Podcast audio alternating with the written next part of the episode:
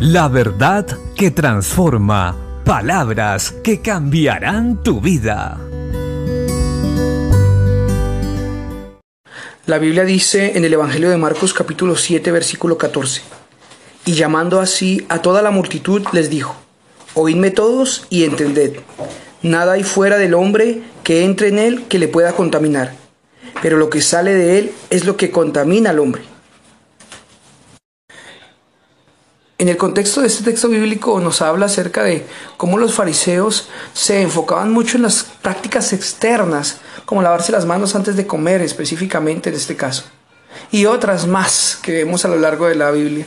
Entonces el Señor les especifica que no es tanto lo externo lo que importa en este caso como lavarse las manos, sino que más bien se enfoquen en lo interno, lo que hay en el corazón porque del corazón manda la vida y es en el corazón de donde salen los homicidios, las borracheras, pleitos, los, adulterios y toda clase de maldad.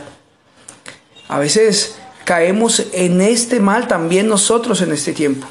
Cuidar solamente lo externo, vestirnos bien, tener una buena apariencia externa, eh, pero poco cuidamos el corazón.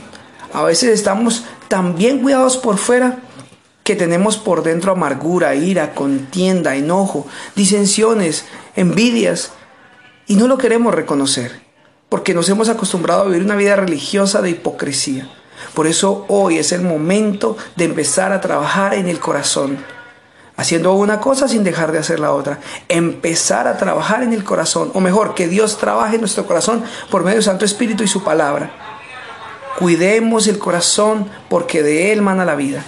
Señor nos está animando entonces a que seamos transformados, a que nos arrepentamos genuinamente y que empecemos un proceso de crecimiento espiritual en el cual nuestras emociones y pensamientos se alineen a la palabra de Dios que es su voluntad y el fruto que demos entonces sea bueno, sea agradable a Dios.